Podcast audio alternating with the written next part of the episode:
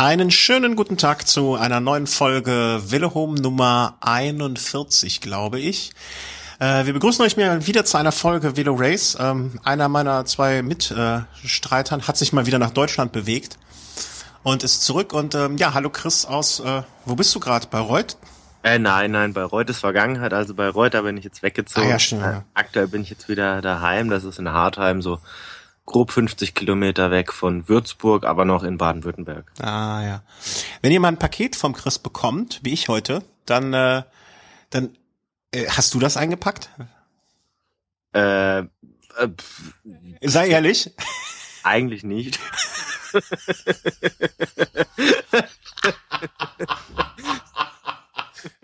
Das Paket sah aus, ja, ähm, Entschuldigung, aber dieses Paket, was, also ich habe es meiner Frau gezeigt und die hat gesagt, ach Quatsch, dieses Paket sah original aus, als hätte es so unterm Christbaum liegen können, mit so viel Akkuratesse, Akkuratesse zusammengepackt und gefeilten und hier ein Klebstreifchen und da ein Klebestreifchen, aber auch wirklich synchron und äh, wunderbar eingepackt. Vielen herzlichen Dank dafür, wer es auch immer gemacht hat. Äh, du mögest ihm oder ihr wahrscheinlich äh, bitte diese Grüße ausrichten. Äh, das war sehr, sehr, sehr schön. Das hat mich mach gefreut. sehr gerne, mach sehr gerne. Ähm, ja, also freut euch mal, wenn der Chris euch ein Paket schickt. Es ist sehr, sehr schön eingepackt. So denn die Dame, die das gemacht hat, äh, ihm noch ein Paket verpackt. Äh, Stimmt. Damit auch die Nachricht an dich, das Paket ist angekommen. Super. So, ähm, ja, wir machen heute keinen richtigen Velo Race. Äh, wir machen so einen halben Velo Race und einen halben äh, Urlaubs Velo Velo Velo Holiday. aber der auch mit Fahrer zu tun hat. Ganz vorab möchten wir, äh, möchte ich ganz kurz noch ein paar organisatorische Sachen sagen. Ähm, nächste, äh, heute ist äh, Tag der Aufzeichnung, ist Mittwoch, Tag der Veröffentlichung Karfreitag. In drei Tagen ist das Rennen rund um Köln.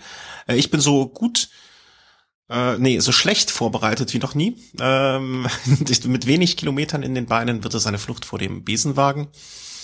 Ähm, aber mein Gott, was soll's? Ist ja auch mal eine neue Herausforderung. Ähm, wollte nur kurz sagen, wer äh, uns mal treffen will, also du bist ja leider nicht hier, aber äh, ein Freund des Hauses und des Velohomes, der Thomas, äh, auch Pirat genannt, wird da sein. Ja. Ähm, ja, äh, es ist der Herr, der mittlerweile für der für Eurosport und Radsport News teilweise die Ticker schreibt, äh, die Live-Ticker von den Rennen und äh, der wird am kommenden Sonntag hier dann auflaufen und dann werden wir ähm, auch mal eine kleine Folge aufnehmen, wird er ein bisschen was dazu erzählen. Auf jeden Fall, wir werden am Sonntag, äh, ich glaub, denke mal im Laufe des Nachmittags, äh, unsere Startunterlagen abholen. Falls jemand durch Zufall dann da sein sollte, äh, werde ich auch mal kurz vorher so eine halbe Stunde oder so Bescheid geben. Dann meldet euch bitte am besten via Twitter, äh, mit dem Weder Home Podcast äh, Twitter werde ich Bescheid geben. Da werde ich ein Bild machen und werde dann einen Treffpunkt quasi ausrufen für den Son äh, Montagmorgen äh, zu einer bestimmten Zeit, die ich dann auch noch da reinschreiben werde. Das werde ich via Twitter und Facebook raussenden, so dass wer uns treffen möchte, wer uns sehen möchte, äh, dort sich dann einfinden kann, um Hallo zu sagen und ähm, ja, vielleicht dann auch für nach dem Rennen, je nachdem, äh, wie gut wir drauf sind, dass wir dann auch nochmal Hallo sagen können oder wer möchte. Das nur kurz dazu. Also schaut am besten mal am Sonntagabend äh, in den äh, in, in Twitter oder in Facebook rein und äh, dann seht ihr ein Bild äh, und da könnt ihr uns treffen zu einer festgelegten Zeit. So, möchtest du uns noch was zu rund um Köln sagen oder einfach nur eine Kerze anzünden? Nee, ich wünsche euch einfach ganz, ganz viel Glück, also dass das Wetter auf jeden Fall hält. Mhm. Ich bin zu dem Zeitpunkt in Mittenwald in der Nähe von Garmisch. Skifahren. Nein, nein, das kann ich nicht, da breche ich mir sämtliche Beine. Ja, das glaube ich auch.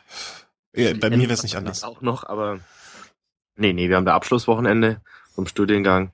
Mhm. Passt eigentlich ganz gut, wird bestimmt schön, aber ich wünsche euch natürlich, dass ihr heil ankommt, dass ihr vielleicht das Ergebnis erzielen könnt, was ihr euch vorstellt. In mhm. deinem Fall dann vielleicht ankommen vor dem Besenwagen. Ja. Und dann. Ja. Und auch allen Hörern äh, ganz von dieser Stelle, weil das der letzte Velohoben vor dem Rennen ist. Äh, ganz viel Glück allen. Äh, wie, du hast, glaube ich, schön gesagt. Äh, gesund und heil ankommen, das ist das Wichtigste. So, das vorab sozusagen. Ähm, dann gehen wir mal zu den Klassikern, die schon stattgefunden haben. Richtig? Richtig, genau. Was, was hast du denn, was hast du denn so zu erzählen? Also was haben wir gesehen? Äh, fangen wir mal, ich, ich würde sagen, wir fassen uns ein bisschen kürzer, weil wir noch viel anderes haben. Ähm, Flandern-Rundfahrt. Genau, also ich denke, man kann das jetzt relativ schön mit meinem Urlaub so ein bisschen verbinden. Oder was für Erfahrungen macht man vielleicht, wenn man als Radsportfan nach Spanien fliegt mhm. und dann vielleicht denkt, oh, vielleicht kann ich dort die Flandern-Rundfahrt gucken. Also wir sind am 1. April losgeflogen, Flandern-Rundfahrt war dann so ein paar Tage später. Mhm. In Bilbao angekommen, also man muss sich das vorstellen, viele kleine Kneipen, Cafés. Baskenland denkt man sich, okay, gut, die Leute sind Radsport verrückt. Mhm. Jetzt bin ich dann durch das Kneipenviertel gelaufen und habe dann auch wirklich nach kurzer Zeit dann eine Kneipe gefunden, wo das wirklich übertragen wurde. Und okay. ich schon total zufrieden. Es war noch 70 Kilometer vor dem Ziel. Ich habe meine Freundin überredet, hier bleiben wir, hier gehen wir nicht mehr weg. Mhm. Also gleich so ein Platz immer näher zum Fernseher gerutscht. Also wir hatten dann auch diese Premium-Plätze, haben ein, ein Getränk und eine Tapas nach der nächsten konsumiert. Hauptsache wir, wir konsumieren genug, dass wir dort sitzen bleiben dürfen, sozusagen. Mhm. So. Und dann ist das jetzt so 30 Kilometer vor dem Ziel. Mhm alles noch gerade in dieser spannenden Phase und dann ist da plötzlich Siesta. Okay. Und da hing da an der Wand, hing da Autogramme von Miguel Indurain, von sämtlichen, also Miguel Indurain ist ja kein Baske, aber von sämtlichen Baskenfahrern der Vergangenheit und der Gegenwart. Man denkt sich, boah, hier ist man im Mekka des Radsports. Hier ist man zu Hause, hier will man sein. Genau. Und dann wird dann plötzlich so um kurz vor vier angefangen, da wird dann plötzlich der Boden gewischt und man wird darauf hingewiesen, ja, wir schließen jetzt. also es war unfassbar, unfassbar frustrierend. Und, und, und, die haben wirklich dicht gemacht. Also die, du konntest sie nicht mit, äh, mit Geld und guten Worten äh, dazu bewegen, dich da drin sitzen zu lassen. Nein, ich habe mit Stammel Spanisch irgendwie noch versucht zu, ja, zu erklären, okay, ich bin ein ganz großer Radsportfan und mir, mhm. mir liegt da viel dran und pipapo. Aber keine Chance. Also 30 Kilometer vom Ziel war dann da wirklich Schicht im Schacht. Also da gut, war dann, war dann halt einfach so, ich wusste, okay, ich werde wahrscheinlich noch die eine oder andere Baskenland-Etappe nochmal live sehen. Also ging es dann zurück ins Hostel und da gab es Gott sei Dank einen Computer, wo ich die letzten 15 Kilometer zumindest im Livestream gucken konnte. Aber das war an dem Tag schon frustrierend. Okay, also äh, der Spanier ist auch nicht das, was man glaubt, in ihm zu sehen. Nein. Zumindest, zumindest das Rennen war eigentlich relativ spannend. Also man hat es mhm. Lara schon gar nicht so leicht gemacht. Also am Ende er, er muss ja wirklich seine Sprintqualitäten rauspacken, weil er da mhm. wirklich mit drei erstklassigen Rennfahrern noch unterwegs war. Ja. Mit unter anderem Sepp van Marke, Greg van Avermaet, die ja beide auch über eine ganz große Endschnelligkeit verfügen, also jetzt zwar keine reinrassigen Sprinter sind, aber die auch schon mehrfach gezeigt haben, dass sie auch Sepp van Marke beispielsweise einen Trombon im Sprint schlagen kann oder Greg van Avermaet, der schon vor einigen Jahren bei der Uelta da ums Punktetrikot wirklich mitgekämpft hat. Ich weiß gar nicht mehr, ob er es gewonnen Und hat. die hatten sich, glaube ich, auch so etwa 30 Kilometer vor, äh, vor dem Ziel gelöst. Da haben sie doch attackiert, oder? Wenn ich das richtig erinnere. Ähm, das, das war, Daumen. es war so ein bisschen später, also die, die, das, die tragische Figur oder das, das Team, das sich so am meisten verpokert hat, war war Team Omega Pharma Quickstep. Mhm. Sie hatten einen Stein Vandenberg vorne in der Spitzengruppe dabei, der jetzt nicht so sprintstark ist. Jetzt hat ein Greg van Avermaet attackiert. Stein Vandenberg dachte sich, okay, ich habe hinten Terpstra, Stiva, Bohnen, an wen man alles denken mag. Mor äh, vorne arbeite ich nicht mit, als Greg van Avermaet angegriffen hat. Mhm. Dann sind von hinten Sepp van Marke und Kanzlare gekommen, noch zwei endschnelle Leute und er hat wieder nicht mitgearbeitet. Und für, für Omega Pharma war das natürlich eine blöde Situation. Jetzt haben sie einen Fahrer vorne, wenn sie jetzt hinten nachführen, äh, ja. blöde Mach, Situation. Machst du nicht. Genau, weil man natürlich dann auch dem Fahrer vorne dann quasi signalisiert, hey, wir bauen nicht auf dich. Mhm. Auf jeden Fall eine ganz, ganz komische, blöde Situation und sein Vandenberg sah dann auch im Schlusssprint nicht unbedingt stark aus und Cancellara hat es dann mit seiner Routine und mit seiner Klasse dann im, im Vierersprint dann für sich entschieden. Und an dem Punkt dachte ich auch, okay, Cancellara ist wieder da, äh, wo, er, wo er mal aufgehört hat. Ja, also äh, die Klassiker sind mal seins und äh, da war ich auch echt so, pff, Mai, da hab ich, hatte ich ein bisschen Angst, dass das von mir äh, erhoffte Duell ähm, Cancellara gegen Bohnen bei Paris-Roubaix sehr einseitig ausgehen würde. Naiv, wie ich zu dem Zeitpunkt war.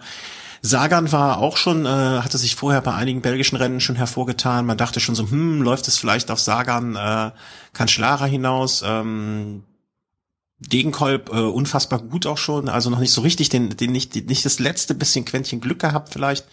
Ja, vielleicht ähm, war es bei Degenkolb einfach so, dass dann der eine Hügel am Ende zu viel war, der ja. bei Gent Wevelgem einfach nicht da war. Mhm. Wo man dann am Ende sagen konnte, okay, ich habe nochmal die Möglichkeit im Feld mich vielleicht nochmal diese zwei, drei Kilometer mehr dann zu erholen als bei Flandern-Rundfahrt, wo es dann wirklich die ganze Zeit hoch und runter ging und irgendwann war dann der Ofen aus. Ja, ja, ja.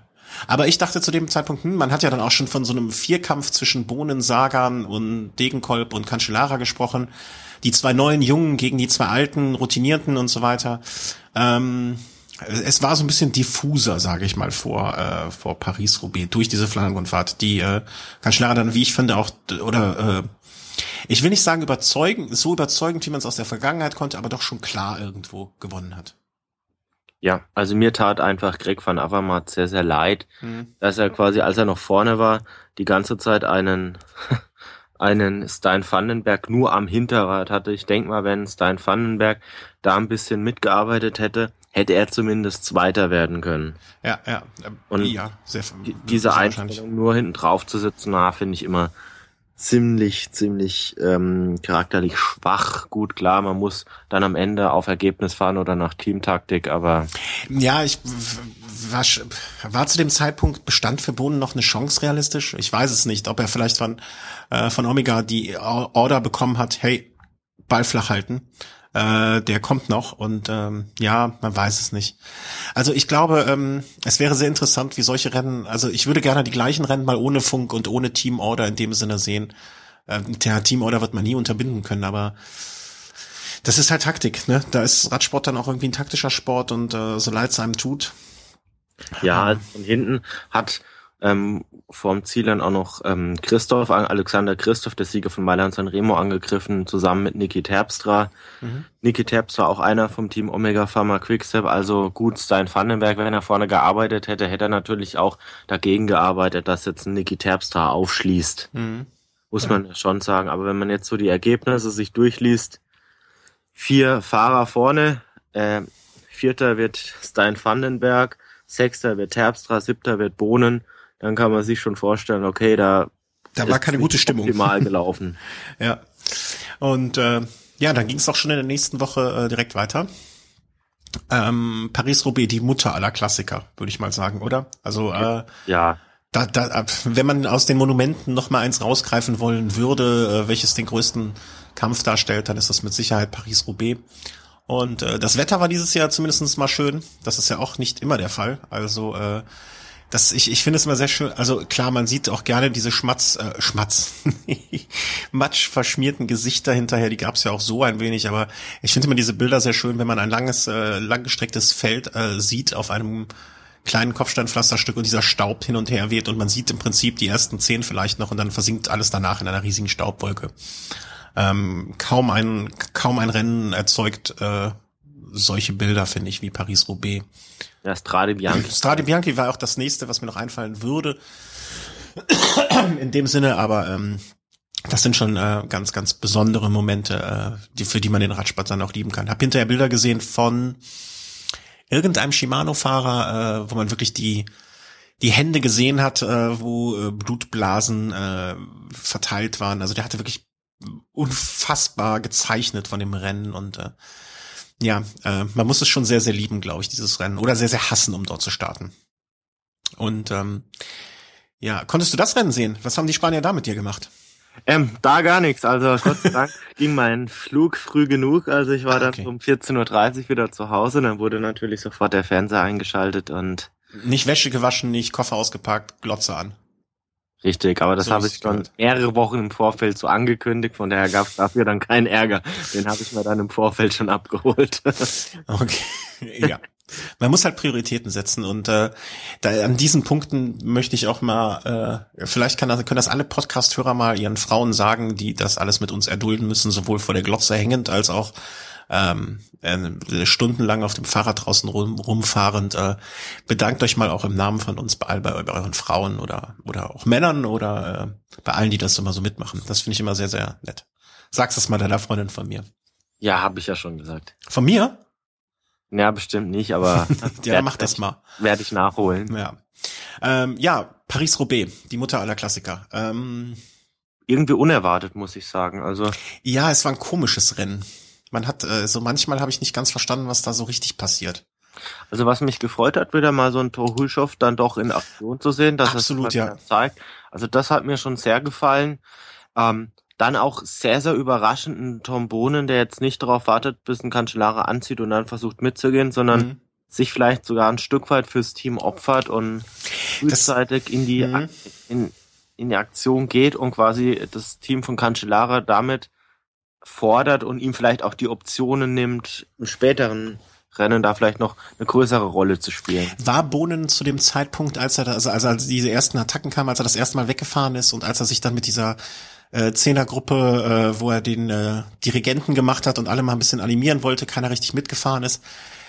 Ich habe mich zu dem Zeitpunkt gefragt, fühlt er sich entweder super stark, dass er sich, dass er denkt, er, er reißt das von vorne, oder fühlt er sich echt schwach, ähm, und macht deswegen diesen Ausreißversuch, um Cancellara unter Druck zu setzen, äh, wissend, dass er es nicht reißen wird und damit ein bisschen äh, sein, sein Team zu unterstützen. Äh, eine Frage, die man wahrscheinlich nie am Ende, also wenn man kein Statement gehört hat, äh, wird man es nie erfahren, aber äh, eine ich interessante glaub, Frage.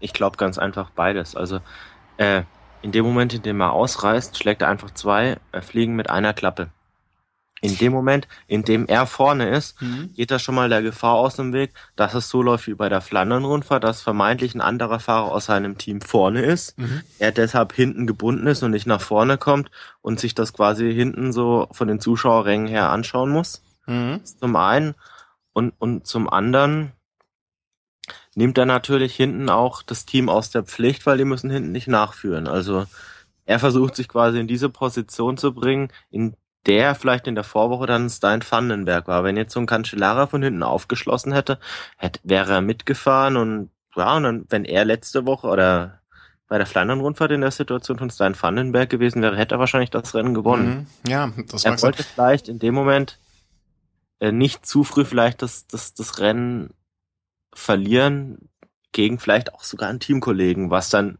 am Ende dann halt doch passiert ist, aber mhm. da hat er dann schon zu viel Kräfte verloren. Also er hatte alles auf diese Karte gesetzt, dass von hinten vielleicht nur noch weniger aufschließen, aber nicht mehr die gesamte Prominenz. Ich hatte ja fast ein bisschen Mitleid, äh, als, als, als er da, ähm, als er da die Leute animierte und und und äh, ja, ähm, niemand mitfahren wollte. Also es war halt wirklich so traurig.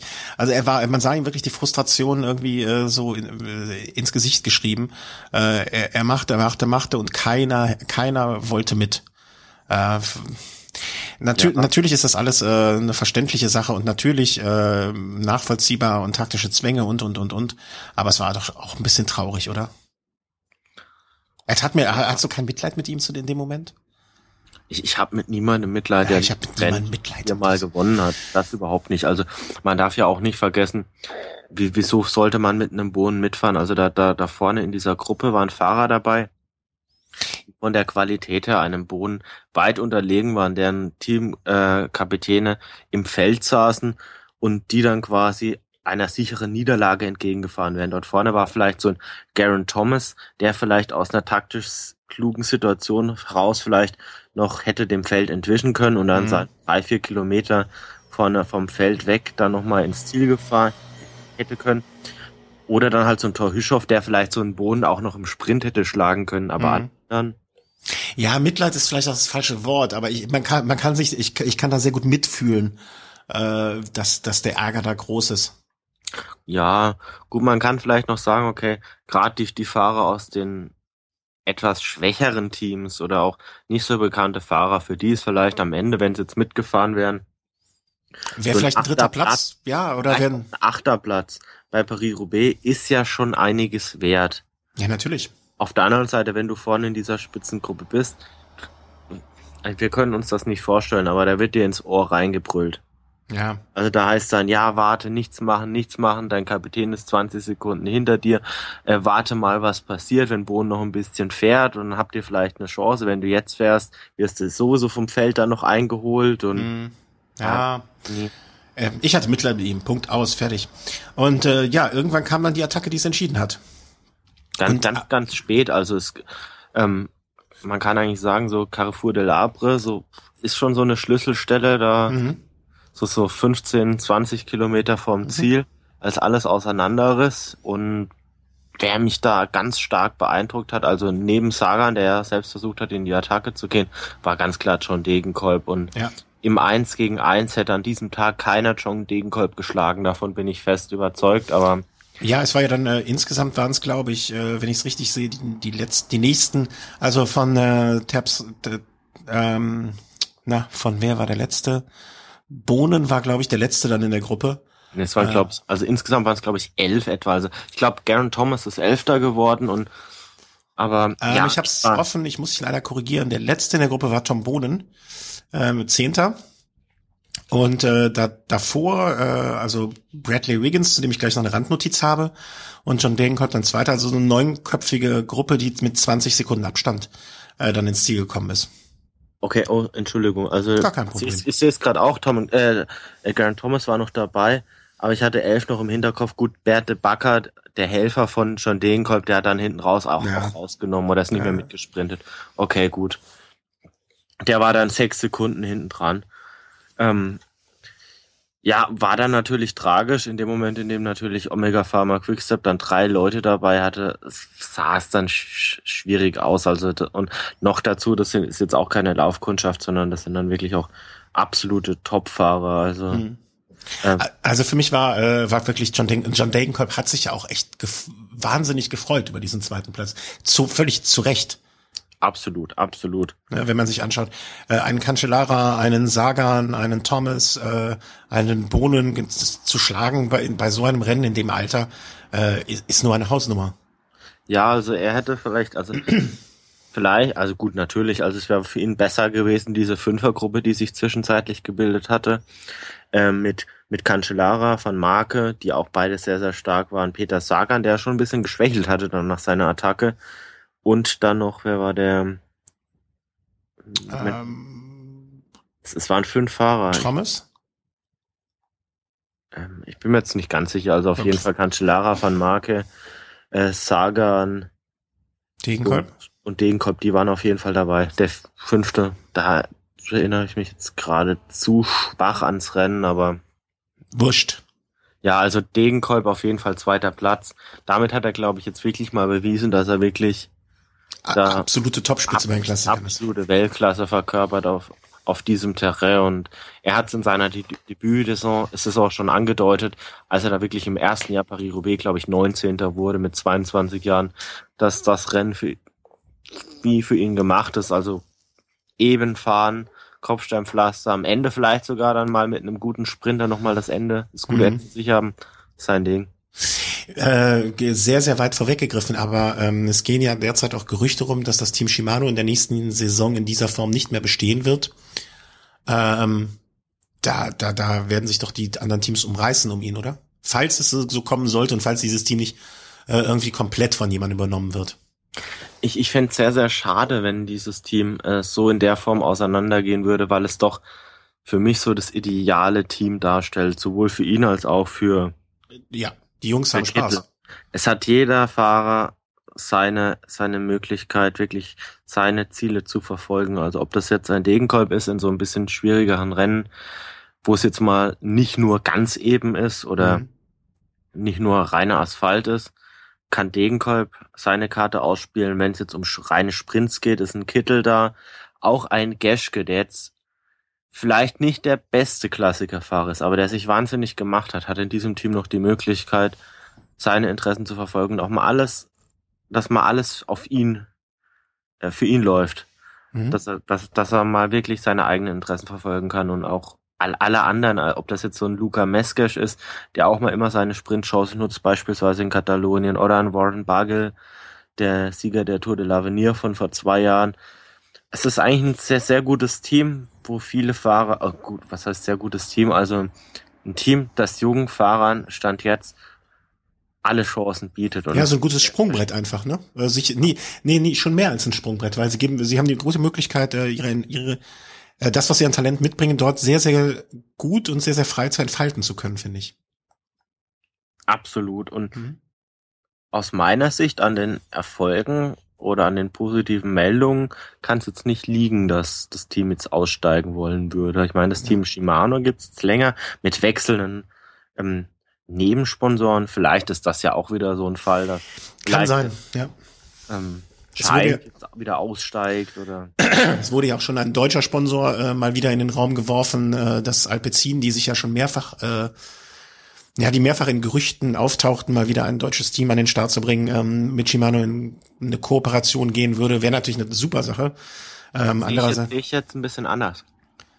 Ah ja, da hatten wir, die Diskussion hatten wir, glaube ich, schon mal, gell? Also ich, ich finde. Team ich Stöltinger, war das das Stichwort? Stölting, also. Stölting, ja. ja, ich, ich Weißt du, das ist ganz einfach. Ähm, Alpecin würde sich jetzt so ins gemachte Nest setzen. Sie würden sich denken, okay, das Team steht jetzt gerade im Fokus, deutsche Fahrer, große Erfolge, da gehen wir jetzt rein. Wenn es mhm. jetzt vielleicht da mal wieder negative Schlagzeilen gäbe, wäre das vielleicht auch wieder gleich ein Grund, okay, gut, Schlagzeilen sind nicht mehr ganz so gut, wir gehen jetzt raus. Mhm.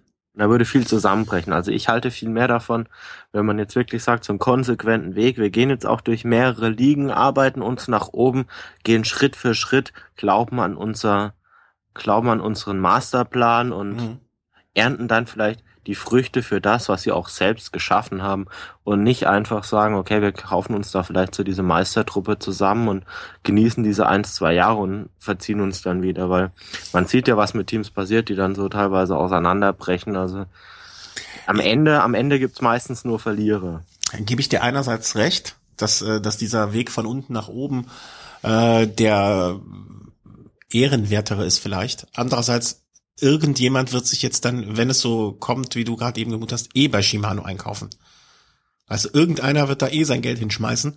Und warum soll es dann nicht ein deutsches Team mit vielen deutschen Fahrern so in der Form sein? Weißt du, irgend, ob es jetzt äh, Alpecin ist oder irgendwie ein belgischer Klick-Laminathersteller.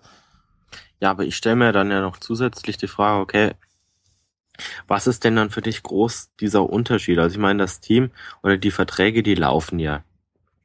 Ja, ja. Und ähm, ob da, ob da jetzt ein niederländischer Hauptsponsor da am Werk ist oder ein deutscher Hauptsponsor, ist mir eigentlich im Endeffekt ein Stück weit sogar egal, solange ich weiß, okay, da, da haben auch deutsche Fahrer oder Fahrer, die ich mhm. sehr gern habe, ich, Möglichkeit, ihre Qualitäten da zu entfalten. Ich, ich sehe nur den, äh, ich sehe einen positiven Aspekt daran oder ich könnte mir vorstellen, dass dies einen äh, positiven Effekt hätte, und zwar eine breitere Berichterstattung in Deutschland. Das ist der, das ist der einzige Grund, warum ich äh, gerne ein deutsches Team da sehen würde.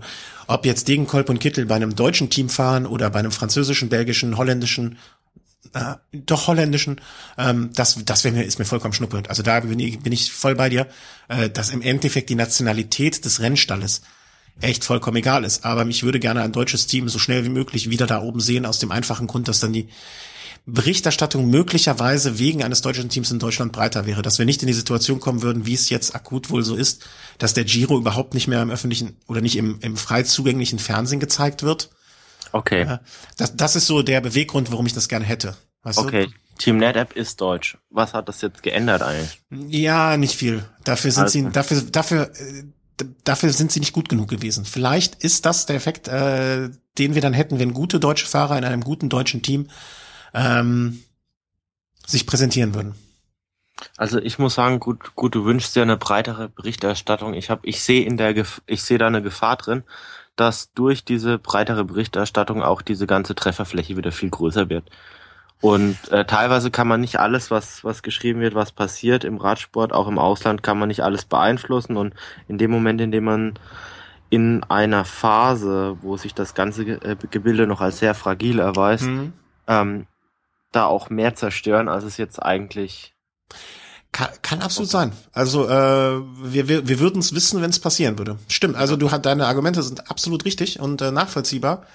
Ähm, aber dann ist die Frage wieder, wann würdest du, ab welchem Punkt würde man sagen, ist dann eine breitere Berichterstattung, auch eine deutsche Berichterstattung, äh, wieder möglich? Ne? Und wann willst du anfangen? Ne? Und ich sag lieber, lieber, lieber jetzt, lieber heute als morgen. Ähm, auch auf die Gefahr hin, wieder äh, ne, den, mit Dreck beworfen zu werden. Das Risiko müsste man vielleicht eingehen. Oder äh, pff, wir vergessen das alles mit der Berichterstattung und äh, machen unser Ding. Ne? Also jetzt nicht unseren Podcast, sondern wir gucken es weiter dann äh, im Stream oder wir gucken es äh, dann, wenn es mal kommt bei Eurosport. Ähm, ist, glaube ich, eine Frage, wo man äh, kein richtig oder falsch aus der Jetztzeit betrachtend entscheiden kann, sondern das kann man, glaube ich, nur retrospektiv. Ja. Ähm, aber wer weiß, ne? Also wenn ihr Hörer da eine Meinung zu habt, äh, beteiligt euch gerne, gebt uns mal, was ihr dazu vermeint. Seid ihr eher der, der Meinung vom Chris oder vom Christian? Äh, wir würden es erst hinterher erfahren. Äh, was ich noch gar dringend äh, zu Paris-Roubaix auch erwähnen wollte, was ich glaube ich dich auch gefreut hat, äh, Jascha Sütterlin. Ja, ja, ist das Rennen durchgefahren. Also er ist, ist auch ein paar Mal durch? durchs Bild gefahren. Genau. Also für so einen jungen Kerl, 21 Jahre, natürlich eine Top-Leistung. Ja. Das, also ich meine, er wusste schon vorher, gut im Team Movistar hat er wahrscheinlich gute Chancen, solche Rennen auch zu fahren, weil die, die meisten Spanier haben da gar keine Lust drauf. Parallel findet die Baskenland-Rundfahrt statt. Klar, ja. Und vielleicht hat er auch da die, ich weiß jetzt nicht, wie lange sein Vertrag geht, normalerweise zwei Jahre für einen, für einen neuen Profivertrag. Ähm, vielleicht hat er wieder da auch seine, seine Chancen, sich vielleicht in dem Rennstall vielleicht in die Richtung ein bisschen zu spezialisieren. Das, das wäre jedenfalls bei Vertragsabschluss und äh, schon sehr, sehr weit und sehr, sehr clever gedacht. Also dann äh, würde ich äh, so nach dem Motto, okay, ich gehe dahin, da kann ich die Dinger fahren, die ich gerne, eh gerne fahre, weil die Spanier das nicht mögen. Ähm, wäre auf jeden Fall äh, interessante Herangehensweise. Und äh, das heißt, äh, alle deutschen Klassikerfahrer gehen zu den spanischen Teams und äh, bekommen dann da ihre Chance. Markus Burkhardt auch sehr weit vorne gelandet, irgendwie so um den 26. 22. ist er, glaube ich, geworden. Mhm. Auch mehrfach gesehen während des Rennens, hat mir auch, äh, also ich werde zunehmend, gefällt mir Burkhardt. Ich, ich will immer nachgucken, wie alt er ist, aber ich komme nie dazu, ich vergesse es immer wieder. Er ist ich, Jahrgang 83. Ach, er ist noch so jung, das hätte ich jetzt, na. Ja, Anfang der 30er. Bestes Alter noch. Ich, ich war mir nicht sicher. Dass du sowas schon wieder aus dem Kopf weißt, macht mich traurig. Ich glaube sogar Juni 83, aber da würde ich mich jetzt wahrscheinlich zu weit aus dem Fenster lehnen. Mhm. Aber wir könnten nachschauen. ich meine Juni 83. Äh, möchtest du wetten? Nee, nee. Okay, das sehe ich ein. Äh, ja, was ist das nächste Rennen? Äh, was steht als nächstes jetzt was Amstel. Großes auf dem Plan? Amstel Gold Race. Amstel jetzt am äh, Sonntag. Genau. Immer das Rennen vor rund um Köln. Ähm, ein, heute, komplett. War, heute war übrigens noch der Pfeil von Brabant, ja. das auch immer so ein Fingerzeig ist für, für einige Teams Richtung Amstel Gold Race. Das hat äh, Philipp Gilbert gewonnen. Ein bisschen überrascht, also ich war überrascht, als ich das Ergebnis gehört habe. Philipp Gilbert war ja die letzten Rennen irgendwie ein bisschen abgetaucht. Also ich, ich rede jetzt nicht von den Klassikern, sondern so, so die letzten Monate, würde ich fast schon behaupten. Immer so ein bisschen, man hat gedacht, okay, der hatte vor einem guten Jahr oder vor zwei die Zeit seines Lebens. 2011 war das. 2011, mal. genau. Äh, die Zeit seines Lebens ist dann so ein bisschen in der Versenkung geschwunden. Kommt er jetzt wieder zurück? Was meinst du? Äh, was heißt zurückkommen? Also er hat das Rennen letztes Jahr schon gewonnen. Und die Besetzung war jetzt auch nicht erstklassig. Gut, er hat in einem hauchdünnen Finale jetzt vor dem Sprint, äh, vor dem ähm, Australier Michael Matthews dann gewonnen. Mhm ja gut, so viele andere Fahrer, die jetzt wirklich bei den Klassikern ganz vorne erwartet werden, waren jetzt da nicht am Start.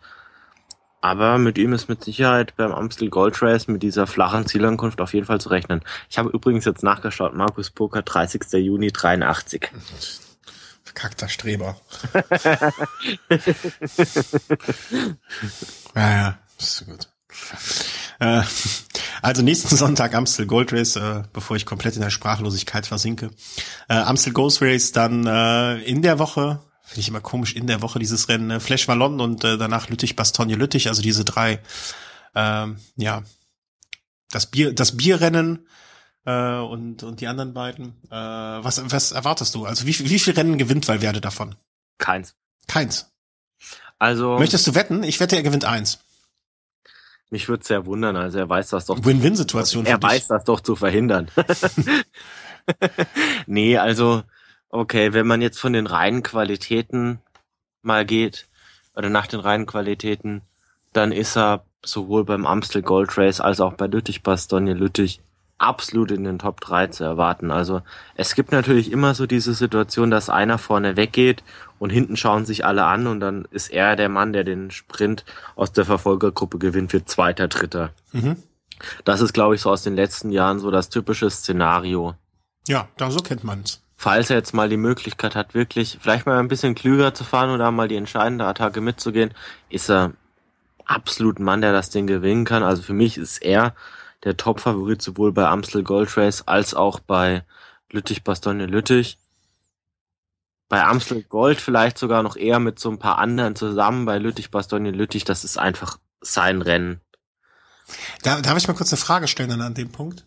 Also ja. wir wissen ja, dass viele Fahrer äh, wirklich nahezu funkabhängig sind. Also äh, nur noch darauf hören, was der Funk sagt und äh, sich da ganz äh, ganz strikt dran halten. Und ähm, wenn einem Valverde vielleicht die, die Intelligenz für gewisse Situationen, also damit meine ich ja keine allgemeine Intelligenz, sondern so eine Rennintelligenz oder das Geschick in bestimmten Situationen zu agieren fehlt, kann man ihm das überhaupt zum Vorwurf machen oder muss man dann nicht irgendwann mal auch dem Typen, der auf der anderen Seite in das Mikrofon reinspricht, sagen, hör mal, hast du sie noch alle? Also ich würde ihm jetzt diese Rennintelligenz nicht völlig absprechen. Ich meine, diese, ähm, diesen Funk gibt's ja nur bei World Tour Rennen. Mhm. Und in Valverde hat jetzt Roma Maxima, als er schon 40 Kilometer vor dem Ziel ausgerissen ist, und auch ähm, Grand Prix Indurain, als er so 10 Kilometer vom Ziel ausgerissen ist oder 15, jeweils ohne Funk gewonnen. Ist das nicht vielleicht besser für ihn dann sogar? Also da hat er halt das Heil in der Flucht gesucht. Ich glaube, es ist, es wird in dem Moment, in dem man selbst angreift und vor dem Feld ist, ist das, glaube ich, ohne Funk ein riesen Vorteil, weil das Feld nicht mehr weiß, okay, 40 Sekunden, 10 Kilometer, wir müssen jetzt so und so schnell fahren, dann holen wir dir noch ein. Mhm. Wenn du hinten bist, weißt du nicht, wie schnell die vorne fahren und das ist, glaube ich, eher so sein Problem, dass bei, ich glaube, diese Erfahrung hat er bei Stradi Bianca gemacht, also als als die Sagan und Kwiatkowski haben fahren lassen und er hat dann versucht noch ranzufahren, war an dem Tag mit der stärkste, aber das, das Loch war einfach zu groß und man weiß ja dann da nur noch in, in größeren Abständen, wie groß der Abstand dann wirklich ist. Mhm. Ja, aber nicht nochmal die Frage, ist da nicht auch mal ein bisschen der Mann hinten am Mikrofon schuld, wenn er oft genug falsch reagiert oder nicht im richtigen Moment agiert, da muss man doch auch den Vorwurf so ein Stück weit aufteilen, oder? Ja, gut, bei World Tour Rennen dann. Genau, natürlich. Aber man muss ja dann auch sehen, also vielleicht war es früher so ein bisschen, als man so noch einen, äh, einen Purito Rodriguez als Edelhelfer hatte oder auch andere Fahrer, die noch vielleicht auch bei solchen Rennen richtig stark waren, dann hatte, hatte man noch eine andere Ausgangssituation. Also da hatte man dann auch einen Fahrer, der in der entscheidenden Phase nochmal helfen konnte. Wo ist es meistens so, dass Valverde da mit so 10, 15 anderen Fahrern von verschiedenen Teams, die vielleicht teilweise noch zu zweit, manche vielleicht sogar zu dritt im Team sind, die da jetzt so Katz und Maus spielen können. Und dann ist es auch schon wieder schwierig. Wem gehst du, wem gehst du nach, wem gehst du vielleicht nicht nach? Also man kann einfach nicht jedem nachfahren und manchmal muss man es auch ein bisschen riskieren, dass vielleicht jemand anders nachfährt und wenn mhm. er halt nicht nachfährt, ist das Rennen verloren. Ähm, ja, aber er hat schon sich sehr oft als dusselig dargestellt. Ja, gut, wobei diese Saison hat er schon ein paar Siege, wenn auch auf kleinerem, äh, bei kleineren Rennen, mhm. bei gut, bei der Baskenland-Rundfahrt war er ja auch dreimal Zweiter. genau, machen wir jetzt, schlagen, schlagen wir einfach mal den Bogen rüber. Oder? Ja. Lass mal, die, die Belgier kommen jetzt äh, ab, ab sofort. Äh, wer noch, äh, wer sich nur für Radsport interessiert, kann jetzt ausmachen. Wer sich für Radsport und Tour und äh, Chris, Chris, Chris bei den Basken interessiert, kann jetzt weiterhören. Erzähl von deinem Urlaub. Ja gut, also pünktlich zur ersten Etappe waren wir dann in, in San Sebastian. Moment, äh, kannst du das nochmal sagen, den Anfang des Satzes? Pünktlich zur ersten Du warst Etappe. pünktlich? Ja, ich war pünktlich. ja, die, die Kneipenwirte nicht. Also, äh, da, das war wieder furchtbar. Also erste Etappe, also man hat ja schon im Vorfeld erfahren, so 13, 14, 15 Prozent steile Schlussrampe, 7, 8 Kilometer vor Schluss. Also man konnte erwarten, dass da schon ein kleiner Angriff gestartet werden wird, der vielleicht auch entscheidend wird Richtung Gesamtklassement. Mhm. Ja, ich meine, gut, ich habe das meiner Freundin jetzt so als, als Ausflug ins Baskenland in ein weniger touristisch überlagertes mhm weniger touristischen Landstrich von, mhm. von Spanien so ein bisschen. Da ist das, da ist Spanien noch so wie, wie es mal war. Richtig, mhm. richtig. Gut, ähm, jetzt habe ich dann schon so für mich immer so ein, zwei Stunden pro Tag konnte ich ja rausschlagen, aber das ist gar nicht so einfach. Ich dachte so Baskenland-Rundfahrt im Baskenland, ja, das wird ja übertragen, das ist ja überhaupt kein Problem. äh, gut, wurde es dann auch, mhm. aber mir ist es genauso gegangen wie in Bilbao. Ich saß oder stand in dieser kleinen, also es sind ja keine Kneipen, wo man wirklich was zu essen bekommt, sondern es sind ja wirklich so Bierkneipen. Also ja, so Tapas-Bars, ne? Genau, genau. Also es sind so Stehplätze und da wird dann halt mehr Wein und Bier getrunken als irgendwas gegessen. Die Spanier, die saufen ja schon ab morgens um 10 und, und hören auch da gar nicht mehr mit auf. Und der Spanier trinkt. Der, der Spanier an sich. Der Spanier als solcher ist ein Trunkenbold. Genau, so könnte man es in Wikipedia schreiben. Ja. Ähm, und ja, Bar gefunden. Ja gut, um 5 Uhr, das Rennen ging dann bis 17.30 Uhr, 18 Kilometer Verschluss. Ja, ja, Siesta, Siesta, Siesta oder was weiß ich was. Also es war furchtbar. Und dann ist man halt wirklich rumgelaufen und rumgelaufen und nichts mehr gefunden. Dann wollten wir ins Hostel und dann hatten wir ein Riesenglück, dass in der Bar, in der Bar direkt unterhalb des Hostels das übertragen wurde. Na, okay. Und das war dann super. Also ich habe gesehen, wie Valverde unten in den Berg angegriffen hat, Contador hinterhergezogen. Contador hat dann oben raus nochmal beschleunigt und hat dann das Ding gewonnen. Eigentlich schon recht große Abstände, 15 Kilometer, äh, 15 Sekunden vor Valverde, 14, 14 Sekunden. Und dahinter nochmal 20 Sekunden die anderen. Mhm. Am nächsten Tag wusste ich ja, wo man das schauen kann, bin dann halt wieder in diese Bar. Meine Freundin war währenddessen im Perlenladen, also ich hatte, ich wusste, ich, ich wusste, ich habe genug Zeit. Ja, Kreditkarte hast du ihr gegeben? Nee, da, das nicht, aber da sind auch einige Bier in der Zeit geflossen, also da war sie mir danach ein bisschen böse. aber war, war dann eine, eine, doch, doch eine schöne Etappe. Gut, am Ende ist alles wieder zusammengelaufen, war ein Hügel kurz vor Schluss, aber was man herausheben kann, Toni Martin hat sich auf der Etappe relativ frühzeitig mit einer Gruppe abgesetzt, hat das mhm. Ding abgeschossen. Sehr schön, eine halbe Minute vom Feld. War eine, war eine klasse Leistung. Ja, äh, vielleicht äh, merkt er mal, dass das mit dem äh, mit dem Gesamtklassementfahrer nicht mehr wird und er sich auf solche Sachen einfach spezialisieren sollte.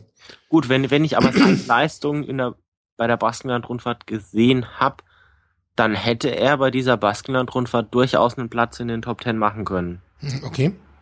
Also muss muss man durchaus sagen, er hat bei dieser Baskenland-Rundfahrt keinen schlechten Eindruck gemacht. Gut, bei dieser ersten steilen Rampe, da hat er einige Minuten verloren aber man weiß ja auch nicht, ob er vielleicht diese Minuten ein Stück weit schon verloren hat, um am nächsten Tag Freigang zu haben. Ja, ja, ja. Ja, okay. Also ich meine, auch ein Toni Martin verliert bei 1,5 Kilometern nicht mehr als zwei Minuten. Ja, ja, das stimmt. Gut, dann dritte Etappe, das war dann die erste Etappe, die dann eingeplant war, zu schauen. Also mal relativ früh morgens dann nach Vitoria gefahren, Hauptstadt des Baskenlandes. Mhm.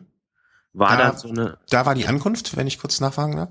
Genau, war die Ankunft eine designierte Sprinter-Etappe. So kam es dann auch. Also ich muss sagen, der, der ich, ich nenne ihn mal jetzt so der, der Rennsprecher vor Ort, der hatte nicht wirklich eine Ahnung. Also wir waren 100 Meter hinter dem Ziel gestanden und er hat geschrien, Simon Garron, Simon Garrons. Und ich habe mich schon gefreut, weil ich ihn in einem Tippspiel im Team hatte.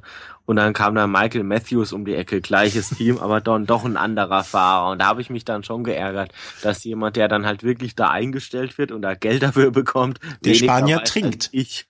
Der Spanier trinkt, auch am Morgen. Ja, das war, das war, war blöd. Gut, ich gehe da jetzt mal schnell weiter durch. Am nächsten Tag, vierte Etappe, das war die absolute Königsetappe mit dem traditionellen Ziel. Ähm, Eiber mit Bergankunft auf dem Arate oder bei Arate. Mhm. So Darf ich mal kurz nachfragen? Ihr seid äh, jeweils mit dem Auto dann immer zu den Zielankünften nein, gefahren? Nein, nein, nein, das war ja zusätzlich noch so ein Krampf. äh, wir sind mit so Bussen gefahren. Also das war furchtbar. Linienbus, ja? Ja. also furchtbar. Und ähm, pass auf. Ja, ich jetzt, so natürlich passe ich auf. Ich habe mir dann so gedacht, okay. Tagesticket oder was? Oder Wochenticket? Ein Tagesticket. Nee, das, nee, es sind halt so eine Stunde zwischen den Rennstätten war dann halt doch immer wir sind quasi an einem Tag morgens nach Vitoria, haben uns die Stadt angeschaut, dann das Ziel und sind abends wieder zurück. Und am nächsten mhm. Tag hatte ich eigentlich nochmal das Ziel, morgens nochmal nach Vitoria, einschreiben, Start anschauen, weil einschreiben, das ist meistens ein bisschen entspannter. Man sieht die Fahrer eher als nach dem Rennen mhm. und dann halt wieder zurück. Mhm. Oder noch den Nachmittag in Vitoria. Gut, und dann habe ich mich mit einer Bekannten unterhalten und sie hat halt gemeint, ja gut, man kommt da bestimmt irgendwie von Aiba dann auch wieder zurück und von Vitoria nach Aiba kommt man ja auch und dann war so der eigentliche Plan. Wir hatten auch schon Tickets gekauft, dass wir morgens nach Vitoria fahren zum Start, mhm. dann weiter nach dem Start von Vitoria nach Aiba und da den Berg hochlaufen, danach wieder Berg runter und von Aiba wieder zurück nach San Sebastian zu unserer mhm. Unterkunft. Genau, genau. Und ich hatte natürlich gedacht, okay, jetzt ist das Ziel dort auf dem Berg um 17.30 Uhr. Dann sollten wir spätestens um 13.30 Uhr den Bus nehmen, dass wir um 14.40 Uhr dort sind, dass wir da noch hochlaufen können. Ein Mann, ein Plan. Genau, jetzt das Problem war nur, das war eine sehr, sehr kurze Etappe. Rennstart war 13.15 Uhr. Danach ist die Strecke natürlich gesperrt, erstmal eine Zeit und der Bus fährt nicht. Das hätte schon geklappt, weil der Busbahnhof war halt eine halbe Stunde Fußmarsch, strammen Fußmarsch weg. Mhm. Jetzt kann man sich überlegen, 13.30 Uhr wäre so dieser Fernbus gefahren, 13.15 Uhr wäre Start gewesen, wäre nicht möglich gewesen. Hm, I see, I see. Das Problem war weiterhin, dass wir in der Stadt waren und gedacht haben, hier ist der Startort. Oder, aber dann sind da keine Fahrer gekommen, einschreiben war da irgendwie auch nicht, kein Bus gesehen, dann habe ich die Polizei angequatscht. Wo ist der Start? Gut, jetzt muss man dazu sagen, Englisch ist, gehört nicht zu den Kernqualifikationen eines Spaniers. Auch nicht eines spanischen Beamtes. Äh, Spanisch, sprach er Spanisch oder nur Baskisch dann? Schon Spanisch. Okay. Also ich glaube, das, das muss ein Beamter dort auch können. Auf jeden Fall stand ich dann plötzlich umringt von vier spanischen Polizisten. äh, darf ich kurz einen, einen Einschub? Äh, ihr müsst, ja. äh, wer den Chris nicht kennt, weiß auch nicht, dass er zwei Meter groß ist.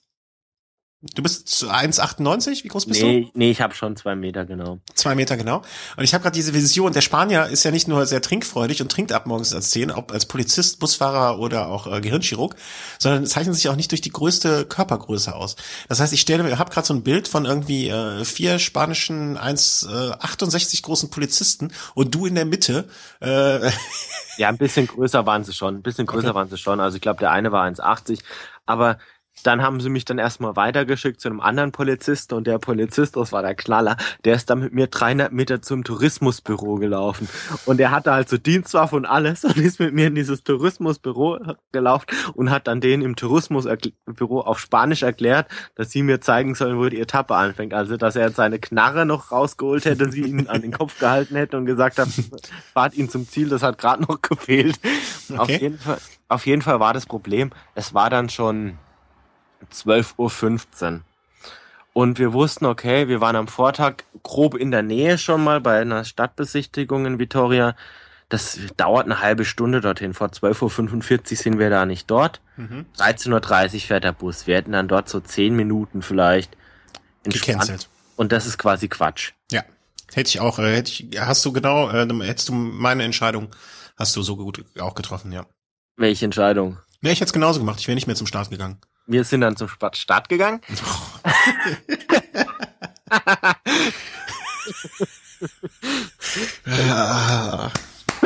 das war dann halt, das war dann so ein bisschen Harakiri. Ja. Hingerannt, hingerannt, meine, meine Freundin war fertig. Die hat die ganze Zeit nur noch auf die Uhr geguckt, dann dort, ich total begeistert, sie die ganze Zeit Blick auf die Uhr, Blick auf die Uhr, wir müssen gleich wieder los. Und dann habe ich dann halt einfach mal so den, den Busfahrer von Chine Shimano gefragt, hey, are you going, also auf, bisschen so auf Spanisch, bisschen Englisch, äh, ob er denn nach Aiba fährt. Nein. Ja, ja, zum Ziel da fährt er so ein bisschen. Habe ich einfach mal gefragt, ja, kannst du uns mit dorthin nehmen? Ach Quatsch. Dann hat er gesagt, why not? Geil. Und dann hat er nur gemeint, nach dem Start sollen wir halt dort sein, ne? Nach dem Start fährt er dorthin. Mhm. Und dann haben wir einfach so, die, die Fahrer sind da wirklich alle einzeln vorbeigekommen. Teilweise hatte man echt Zeit, sich mit denen noch zu unterhalten, wenn man der Sprache mächtig war. Also eine halbe Stunde lang sind da immer so Fahrer rumgefahren. Ich habe geile Bilder gemacht von Kettle Evans, äh, Markus Burkhardt, von Simon Geschke und von, von vielen, vielen Fahrern. Von Valverde jetzt leider nicht, aber das war mir dann jetzt auch gar nicht so wichtig. Ich habe mich dann so ein bisschen neben den Teambus von Garmin Sharp gestellt, als der Fabian Wegmann gerade draußen war, hab dann so gefragt, ja, und ob er es heute probiert, hat er gemeint, nee, sie fahren heute für andere, mich dann noch so ein bisschen unterhalten, hab gefragt, ob cool. er fortfährt, hat er gemeint, ja, will er schon, aber er muss es noch mit den, den Teamchefs abklären, habe ihm dann halt noch viel Glück gewünscht. Darf ich kurz äh, einen Einschub mal wieder? Äh, ja. Äh, wenn es irgendwann mal eine Situation kommt, wo wir beide irgendwo sind und es gilt eine Entscheidung A oder B zu fällen und du sagst A und ich sag B, dann erinnere mich an die Situation, ja? Wie?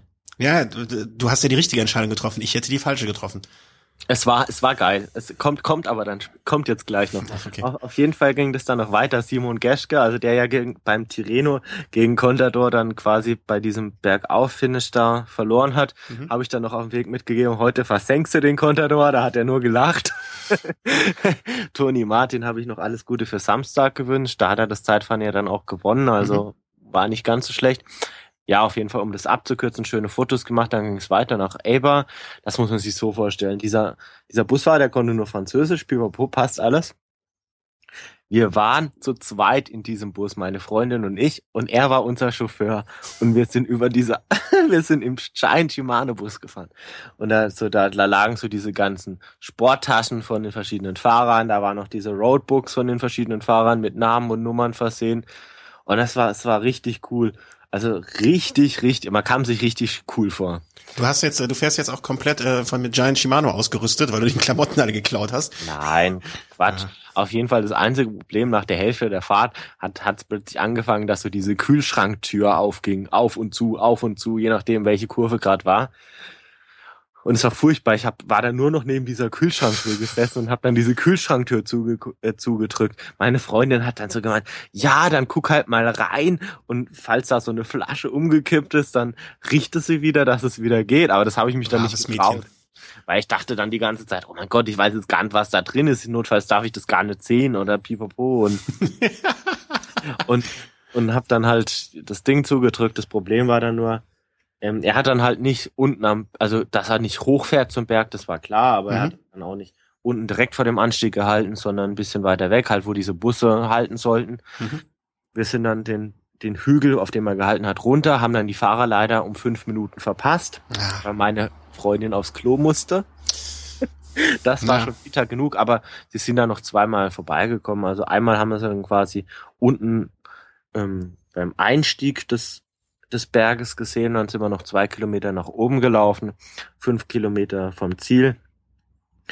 Und ja, war richtig toll. Also man sieht uns auch auf den Eurosport-Bildern. Allerdings nur, wenn man das Bild anhält, dann mal mhm. für so eine halbe Sekunde oder so, wenn man aber auch genau weiß, wo wir stehen. Ja, ja, ja. Das, das war schon toll. Also, Sau coole Geschichte, Chris. Echt, also beneide dich wirklich ernsthaft. Und dann sind wir dann halt wieder den Berg runter, haben dann Gott sei Dank dadurch, dass wir nicht so weit hochgegangen sind, einen ähm, einen früheren Bus bekommen, sind wieder zurück und war dann super, sind dann ähm, ja wieder zurück nach Barcelona gefahren, mhm. den Tag später. Die, die zwei Etappen, also eine war ja dann so eine mehr oder weniger eine, eine halbe Sprinterankunft, also ähm, Ben Swift hat sie gewonnen aus einer doch aus einer kleinen Gruppe heraus mit 22 Fahrern. Toni Martin war der Letzte, der da auch mit rüberkam.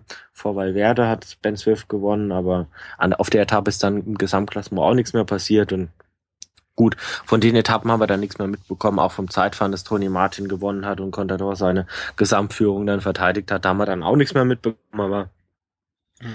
ich meine, im Endeffekt war es jetzt auch kein, kein Urlaub, im Zeichen des Radsports, aber es sollte ein Urlaub werden, wo man vielleicht auch ein bisschen was mitbekommt und das haben wir auf jeden Fall. Hey, ihr seid im Giant Shimano Bus gefahren. Hallo? Das war schon geil, war schon geil. Vor allem, also ich habe es ja schon so gehört, dass es teilweise, ähm, dass es nicht nicht wahrscheinlich nicht regelmäßig, aber dass sie das als schon mal machen, wenn man da nett fragt. Ne? Mhm. Also und du kannst hab, ja auch nett sein.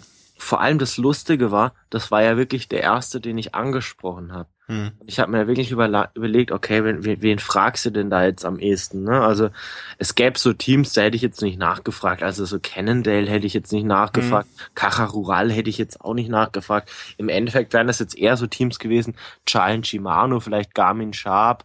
Hm. Vielleicht sogar Belkin. um neben die Toilette vielleicht zu kotzen oder sowas. Aber, aber aber. Den hättest du doch das Heineken aus dem Kühlschrank weggetrunken. Nein, nee. Doch. Aber ich war dann, ich war dann schon, also es war dann vor allem cool, dieser Busfahrer hat uns mitgenommen und ist dann zwischendrin, musste der mal eine Minute halten, weil irgendwas runtergeflogen ist, das hat er wieder aufgehoben. Dann hat er sich bei uns entschuldigt, dass er hält. das war, das war ja, das war echt Bombe. Also, also das ist so eine Erfahrung. Ich glaube, also macht man nicht alle Tage. Und nee, absolut nicht. Also wirklich äh, top. Top-Geschichte hast du da abgeholt.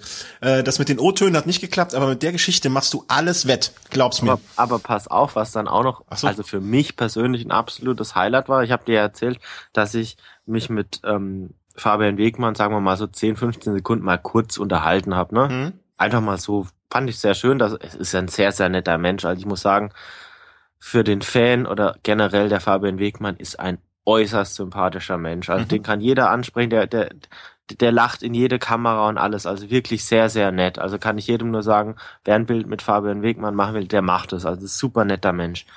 Was ich dann so cool fand, als dann die Spitzengruppe und die paar nachfolgenden Gruppen das letzte Mal dann hochgefahren sind nach Arate, sind wir dann langsam schon mal bergab, weil wir gedacht haben, okay, warten ist jetzt auch blöd. Mhm. Und dann ist dann, sind dann halt noch so ein paar abgehängte Gruppen hochgekommen, dann eine Gruppe mit Fabian Wegmann, dann hat er mir dann halt wirklich noch, als er mich gesehen hat, nochmal so zugezwinkert.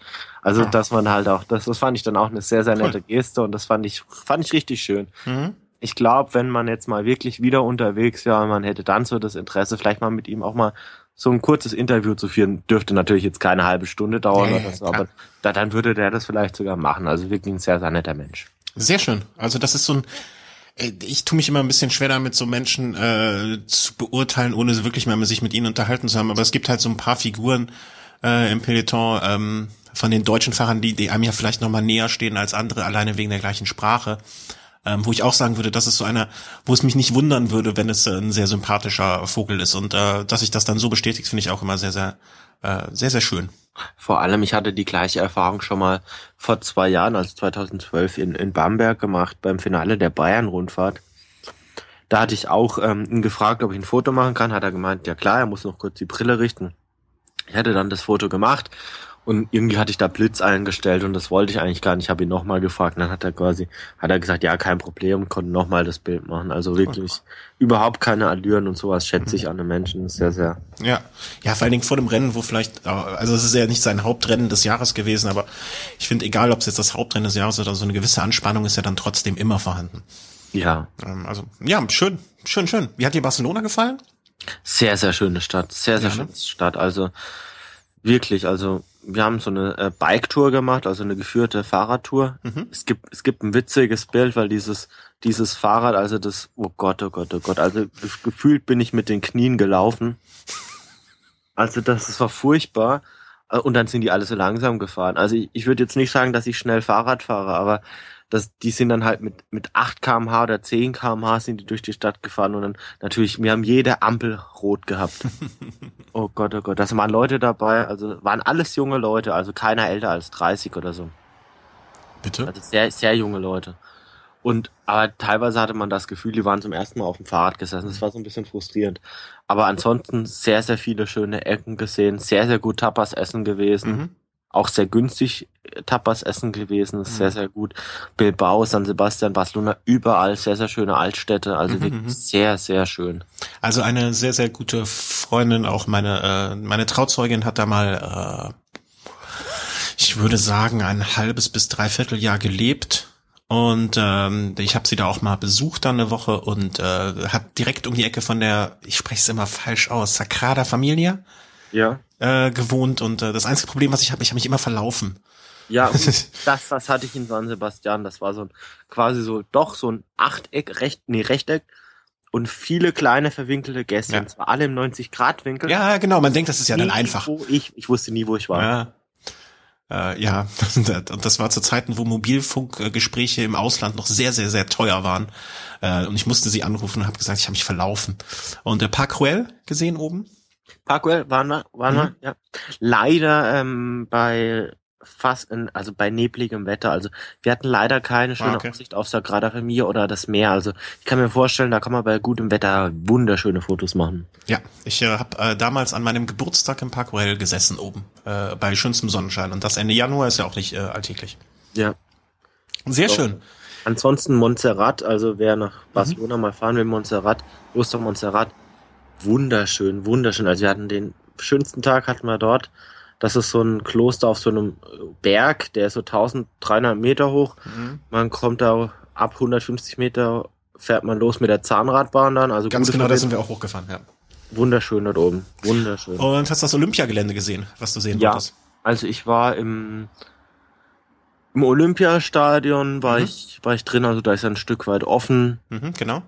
An, ansonsten muss ich sagen, wir sind an dem Tag von unserem Hotel sechs Kilometer den Strand entlang gelaufen oh, oder okay. sieben Kilometer und waren dann am Monchuk und wir waren dann auch dementsprechend fertig, dass wir auch gedacht haben, am nächsten Tag reisen wir relativ früh ab. Mein, alles muss man dann auch nicht angucken und mhm. Aber man ist da, warst du auch ein bisschen enttäuscht von diesem Olympiagelände? Das ist schon ein bisschen abgerockt, oder?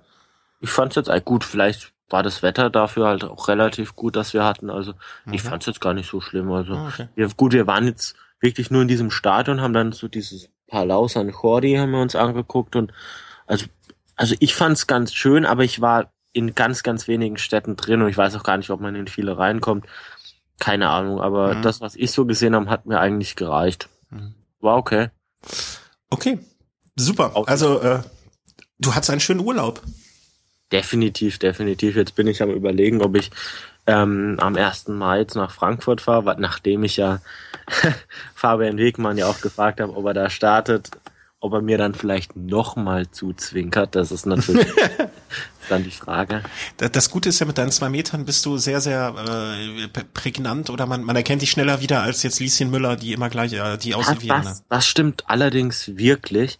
Auch wenn, also wir waren an einem Abend, waren wir mal essen und am nächsten Tag gegenüber in der Tapas-Bar Wein trinken. Und die Kellnerin hat mich dann auch erkannt, meine Freundin jetzt nicht so unbedingt, aber es ist doch so, dass man sich so an prägnante ähm, Persönlichkeiten dann doch eher so erinnert als an so graue.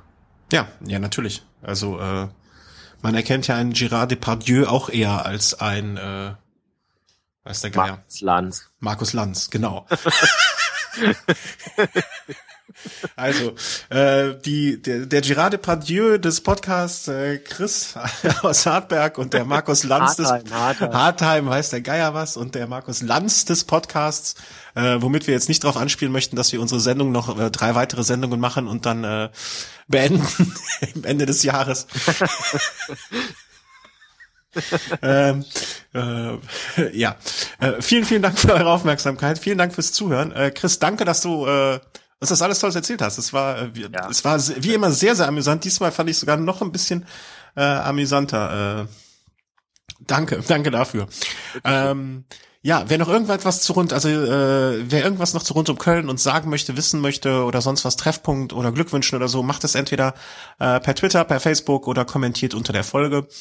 Ähm, ansonsten wünschen wir euch mal alle frohe Ostern ganz viel Spaß, äh, schönes Wetter und äh, wir hören uns dann in der äh, kommenden Woche, ähm, hoffentlich am Mittwoch, den äh, den so und so vielten, so und so vielten, am kommenden Mittwoch, 23. Da, 23. Danke dir. Äh, den 23. Äh, wieder mit einem Livestream dann auch und äh, mit einer neuen Folge Velo Snack. Und äh, ja, Chris, ich bedanke mich bei dir und äh, den Zuhörern und äh, ja, macht es gut. Viel Spaß beim Eiersuchen. Vor Danke. allem viel Erfolg. Ja. Ciao, danke. Tschüss.